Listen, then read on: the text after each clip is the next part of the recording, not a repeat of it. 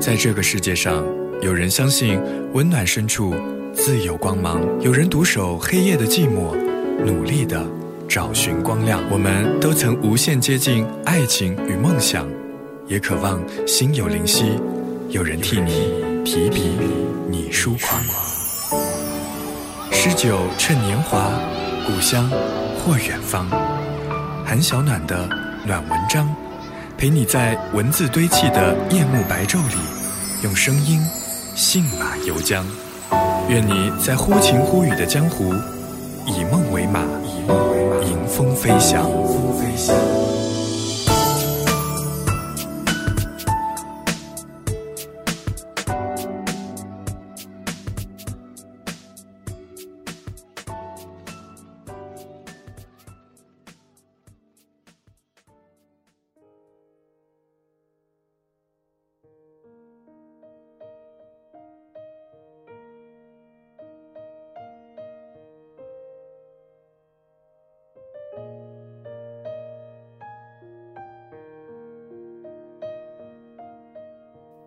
在你年少的时候，或者正当年少，是否也有过一段写信的时光呢？我总觉得写信这件事，真的是温柔又细腻。我们会认真的挑选好看的信纸，轻轻的铺开，字迹是蓝色的，带着油墨的香气，每个字都洒脱又轻快，偶尔画个笑脸，嘴角都会跟着扬起来。在我读书的年岁里，曾经给很多人写过信，密友、笔友、网友、同学，还有记忆圈回到自己手中的秘密，给城市里电台 DJ 寄的心情日记，以及写下了很多句的喜欢，寄到偶像的经纪公司，即使从来都没有收到过回应，可是总觉得写信的时候认真又仔细。就像是在完成一场无比虔诚而真心的洗礼，把自己心里藏着的一字一句都写在纸上。那个时候，写信的人决定了收信人的心情。这种心情，相比于如今一则微信、一通电话、一个留言、一个评论来说，都要更谨慎，也更深重。我是韩小暖，感谢你收听这一期的暖文章。你可以通过新浪微博和公众微信平台来搜索“韩小暖”，与我互动聊天，分享生活当中细碎的美好。也欢迎你在荔枝 FM 关注和搜索“一七六八三四二”，订阅我和我的好朋友蒋亚楠一起制作主持的全新节目《亚楠和小暖的声音日记》。我们呢将在这个四月用三期节目和大家分享我们两个人刚刚完成的冲绳旅行。将那片薄荷绿的海，用声音的方式带到你的面前。最近我在读的这样的一本书，来自作者绿意哥，书名叫做《也曾与全世界为敌》。书中有二十六个根据真实故事所改编的信件，写给十年后的自己。同样的，也有二十六封来自未来的回信，告诉着过去每一个曾经彷徨的自己，去做你想做的事。去过你想过的生活。今天的这一期暖文章，想和你分享来自这本书当中的一封信。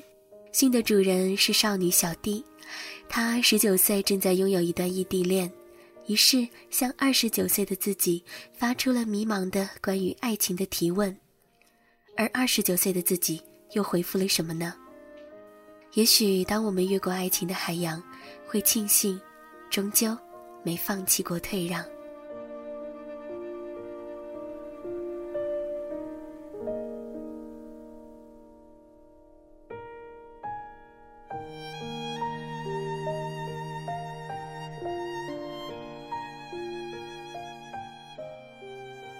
写给十年后的自己。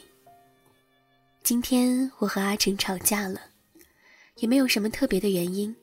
他一整天没有回我的短信，电话也打不通，最后很晚了才简单的发来短信说没电了。我觉得很力不从心，就像两个人说好了一起向前走，你拉着他使劲儿的向前走啊走，可是他却纹丝不动。他都不知道。每一次看到学校里手牵手一起去图书馆或者去食堂的情侣，我就好羡慕。男生会在晚自习结束之后去开水房给女生打水，冬天的时候会将她的手放进自己的大衣包里，还会陪着她一起吃买一赠一的甜筒。前段时间我的室友也恋爱了，对方是机械学院的，交往第一个月送了室友好大的一桶玫瑰花，还顶着大太阳跨越了大半个城区给他买他喜欢吃的煎饺。他们会一起去听一些有趣的公开课，穿着情侣装坐在学校的湖边聊天。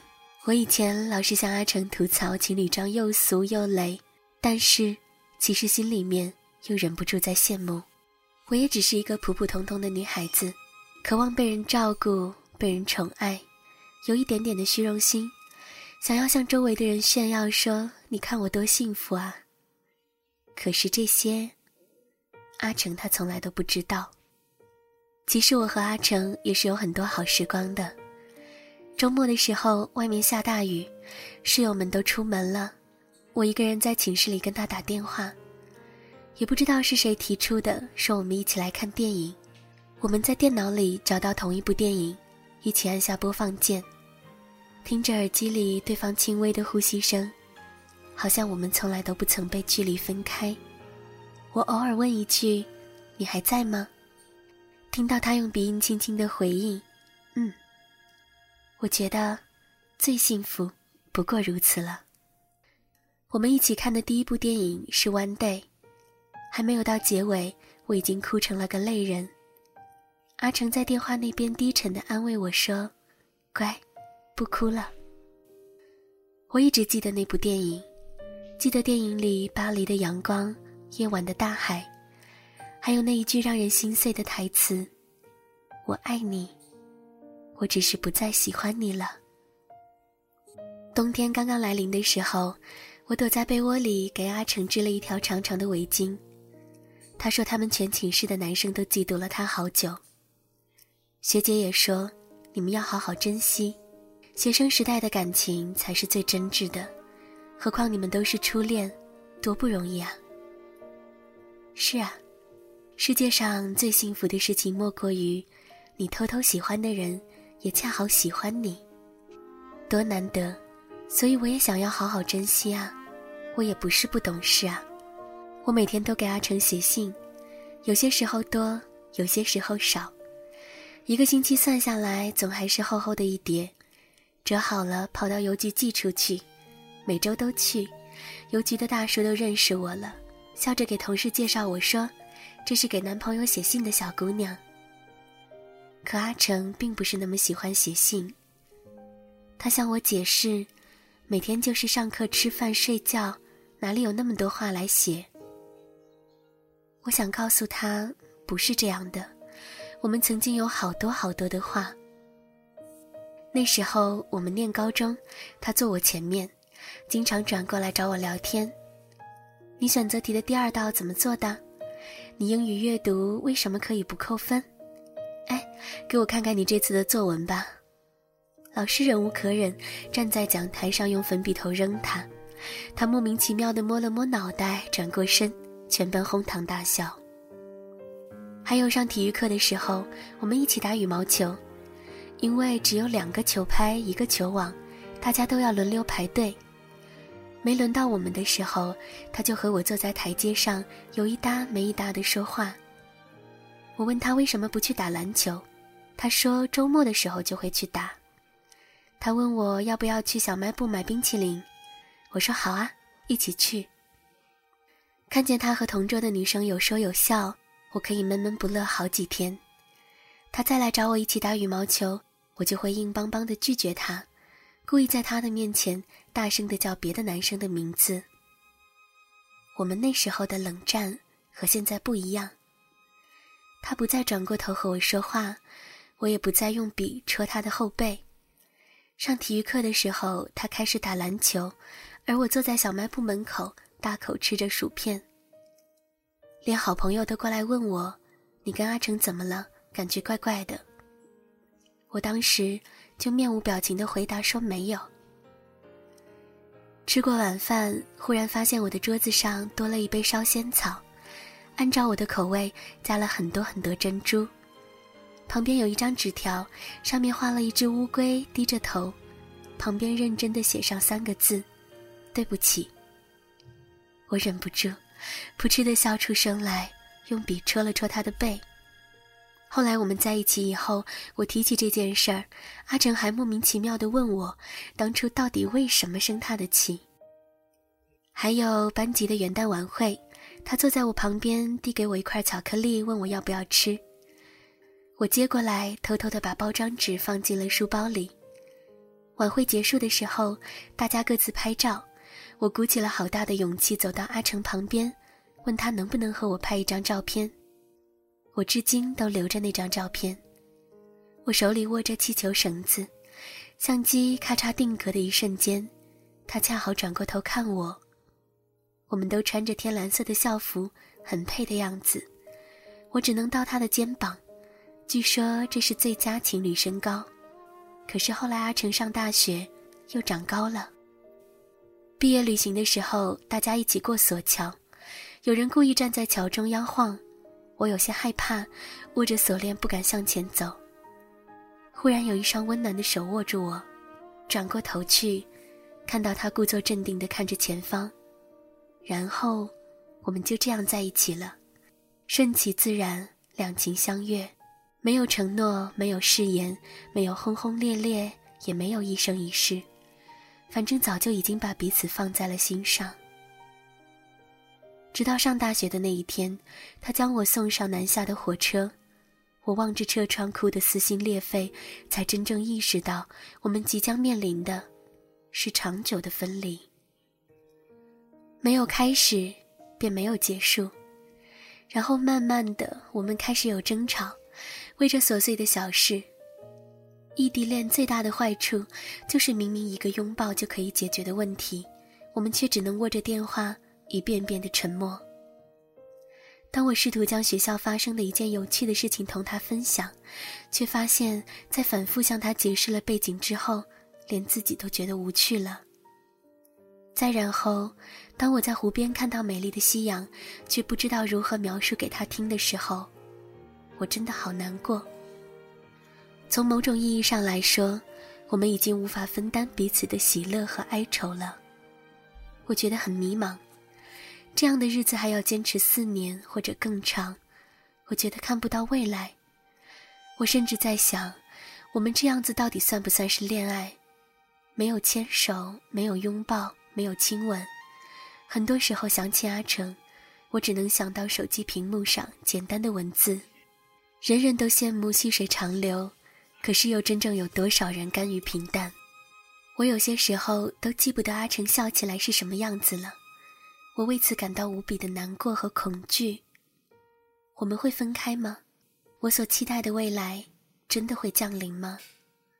当我很老很老的时候，陪在我身边的那个人，会是我十七岁时爱上的这个人吗？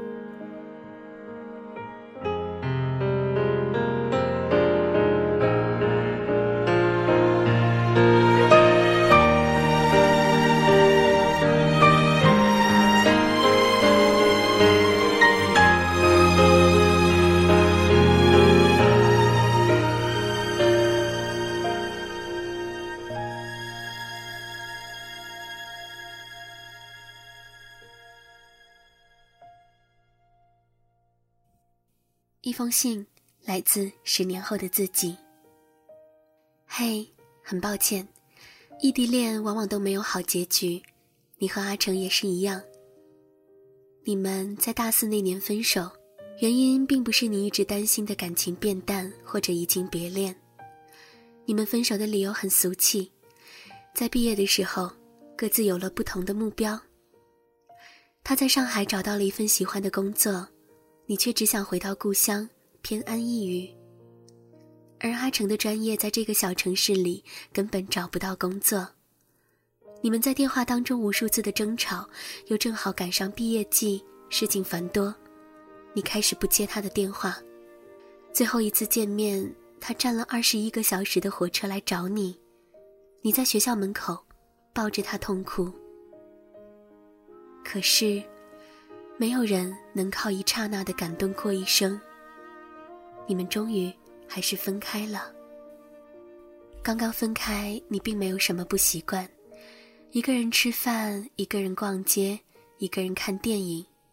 你们不在一起的日子太长了，以至于当这一天真正的到来，你并未如想象中悲痛欲绝。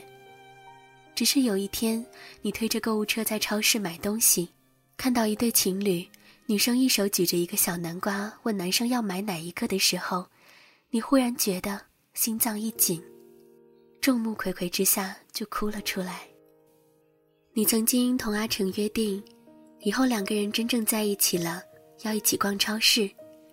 你做饭给他吃，他负责洗碗做卫生。那是一对恋人之间。最平凡、最卑微的一个愿望。再过了两三年，你父母开始给你张罗着相亲，你麻木的打量坐在自己对面的陌生男人，觉得自己的人生变得无比荒唐可笑。他问你前一段感情是怎么结束的？那一瞬间，许多画面在你的脑海飞逝而过。从年少时候，你们隔着人群偷看对方。一直到最后一幕，你背过身对他说：“我累了。”第二天，你递交了辞呈，拖着行李箱飞往上海。这天正好是你们曾经的恋爱纪念日，你好不容易鼓起勇气给阿成打了一个电话。电话接通以后，你不知道该说什么，反倒是他结结巴巴地告诉你，他回到了故乡，希望能和你重新开始。那一刻，你站在人来人往的浦东国际机场，又笑又哭，像个疯子。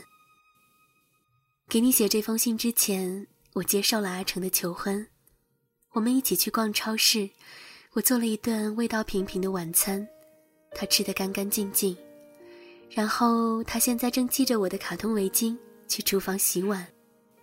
你不知道吧？阿成洗碗的时候会自娱自乐地哼歌。我总是笑话他唱歌不走调，因为从来没有在调上过。所有人都说异地恋很辛苦、很艰难，可是当你真正经历过，你会发现，这样的经历是一种宝贵的财富，因为隔着距离远远相爱的时光，教会了我们如何去爱一个人，包容、谅解、珍惜、信任，每一次争吵都是通往幸福的必修课。年少而青涩的我们，就在一通通的电话中、一封封的信件里、一次次的跋涉当中长大了。其实，我们从来没有真正的放开过彼此的手，虽然艰难，虽然痛苦，但是那些独属于两个人的记忆和回不去的时光，让我们的余生，都只愿意同这个人一起度过。感谢那时候。将思念一个字一个字写在信中的你，谢谢你的勇敢和真心，让我获得了今天的幸福。熄灭这盏灯，看到窗外点点灯火，那一刻我的灵魂像被释放了。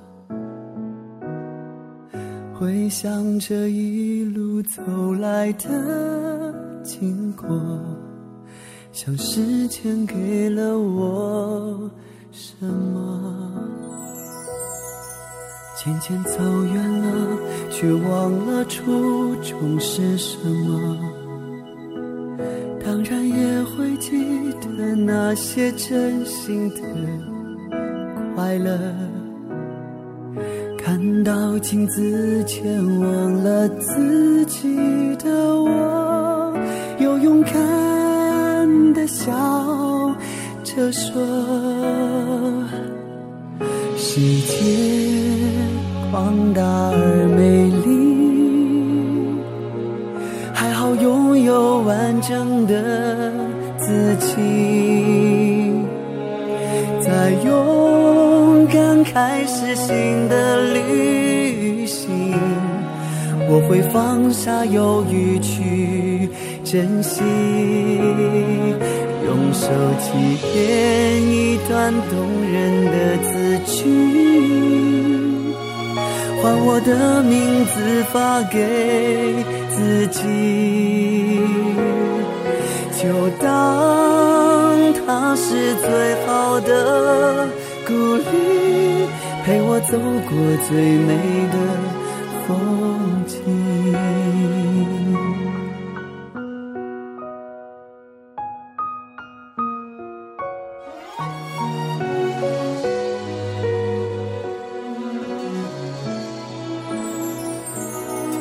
渐渐走远了，却忘了初衷是什么。当然也会记得那些真心的快乐。看到镜子前忘了自己的我，又勇敢的笑着说：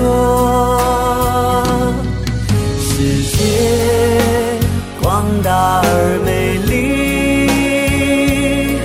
还好拥有完整的自己。再勇敢开始新的旅行，我会放下犹豫去珍惜，用手机编一段动人的字我的名字发给自己，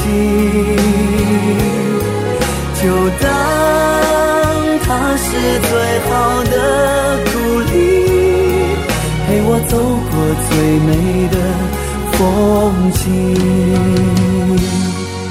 就当它是最好的鼓励，我会勇敢坚持我。自己